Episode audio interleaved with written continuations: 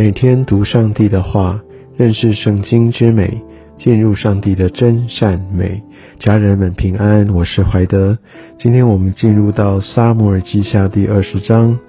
在最近所读的经文当中，我们可以看到大卫自从犯了罪之后，他就经历了许许多多的纷争，他的逃难，还有很多在他家族，还有他在治理当中许多的变化。罪真的是带来很大的祸患，这也就是难怪神他为什么要用律法，他用他的法则，不断不断的来提醒他的百姓，因为其实这些的规范，这些的诫命，是为着我们的好处，是为着让我们可以在神他的保守当中，在今天的经文里面，我们看到再一次的啊，大卫遇到了背叛。看到示巴，他是一个匪徒啊，他真的是一个呃来制造事端的人。那他在那边就开始鼓动整个以色列其他的支派，除了犹大支派以外，来背叛大卫。所以我们可以看到，在人心的善变，当然十九章、二十章其实不是马上，好像我们在读圣经的时候觉得好像紧接着发生，它是隔了一段时间。但是呢，我们却也看见当时那些以色列其他支派那么的大发热心，那么的坚持，好像争先恐后的要让大卫回来当他们的王。而在这个时候，那却因为示巴的这样的一个挑拨离间，然后就呃完完全全的又脱离了大卫，他们又反叛。所以我们可以看到人心哦，特别在政治、在权力挂帅的这社会当中，我想那个人心的一个转变是非常非常快速的。所以并没有一个长久的忠诚，所以我们必须明白，在最终的社会，这些人心其实都没有办法跟上帝的信实来相提并论。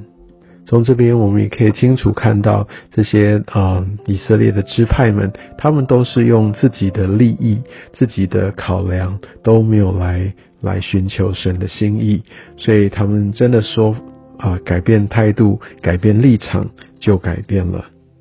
第三节这边有提到，呃，大卫把那本来留下来看守宫殿的十个飞兵哦，把它放在冷宫里。那按照中文的这些写法，我们会觉得很负面哦。但其实真实的状况呢，因为按照律法。呃，这些飞兵他们其实是应该要没有办法再跟原来的主人哈来来继续来生活的，原本就是这样子，甚至呢，呃，他们有可能是因为这个律法要被呃处罚。当然，你也许觉得说他们是被迫的嘛。我想在这整个律法的定定当中，当然会有一些的区隔，但是呢，呃，大卫来奉养他们，直到他们死啊，其实这也也是呃完完。全全按照神的法则，而且还有相当的一个人道跟恩慈，所以我想我们必须考量当时的这样的一个背景，跟当时对律法的一个持守的一个习俗啊，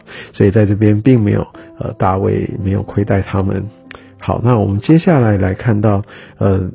那个大卫王就对。亚玛撒是其实是他的元帅，要他们在三日内哈就赶快着急要去追呃那个示巴，但是呢亚玛撒他就去行动，但是却没有呃在呃所定的期限来完成，代表亚玛撒他的执行力是有点问题的。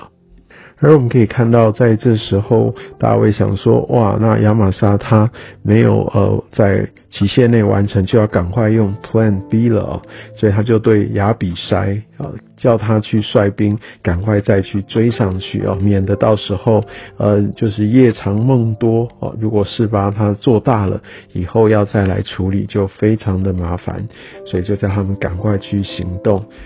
那我们可以看到，在这个时候，呃，是领军的是亚比筛，然后约押，好，他也就跟着他们的勇士，他也率他的部队也就跟上去了。我们不要忘记了哈，真正领命的是亚比筛，但是却遇到了这个，嗯，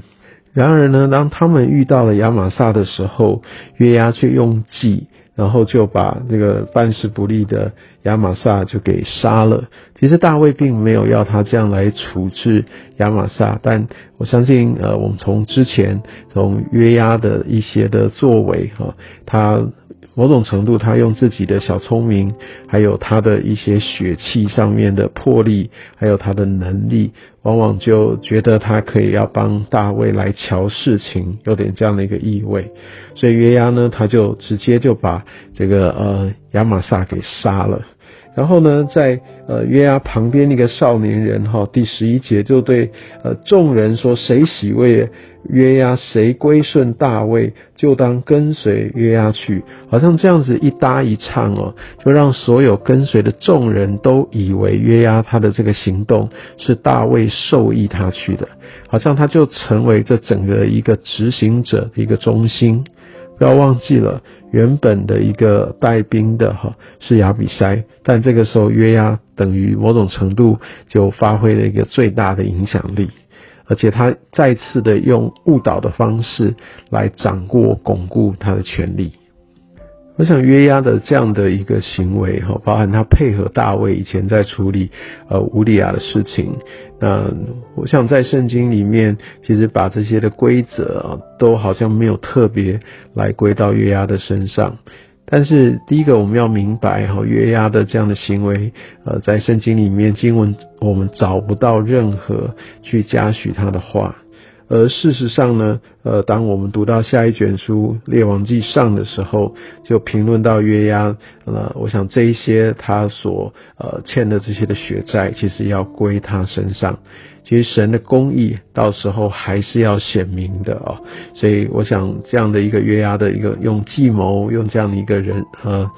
谋杀的这样的一个方式，其实完完全全不是合神心意的。他是一个非常典型属血气的人，感觉上好像有很多的成就，也取得很多的进展，也得到了权利。但是从圣经我们这样完整读下来，其实看见他并不是来走在神的道路上，神从来都没有嘉许过他。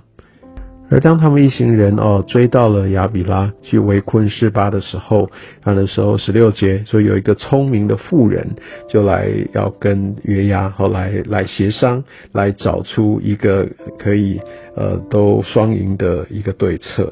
那其实他有引用一句话哈，十八节。那夫人说：“古时候有话说，当先在亚比拉求问，然后事就定妥。”我想这个背景是在于说，当地的人啊，可能有一个特别的一些的智慧，而且他们思虑很缜密，所以往往呃，把事情跟这些人来做一些的协商，他们的分析、他们的判断、他们的建议，往往都可以让事情有一个非常圆满的处理。好，我想这个可能就是在当地。一个知名的一个一个来源，那我想这个富人可能也是在这当中哦，也是有些影响力的，所以他就呃跟约押谈定了这件事情，然后就处理完，就把示巴的他的头砍下来，就丢下去，然后就平息了纷争，就止息了一个一一场流血的事件，而。约押最后他把事情办成了，就把这个呃世美的首级带回去，所以当然他就立了大功。所以我们可以看到二十三节，所以约押就做了以色列全军的元帅。好，他用他的计谋来得到他所想要的一个权位。所以，我们就可以看到，呃，在这整个的一个纷争过程里面哦，呃，我相信大卫他其实没有过一个很平顺的一个日子，而在这当中的这些的曲折啊，其实有很多很多的一个从罪而来所引申的后果，而且当他们在解决这些事情的时候，我们却没有看到太多他们对神的敬畏、对神的寻求，而绝大部分都是用人的。呃，计谋人的方式来处理，这也就难怪乎在这一段时间哦，真的是纷争不断。这愿神也继续透过这样的经文来提醒我们，我们真的要抓住神的法则，而不是用自己的聪明、用世界的方式来处理事情。愿上帝祝福你。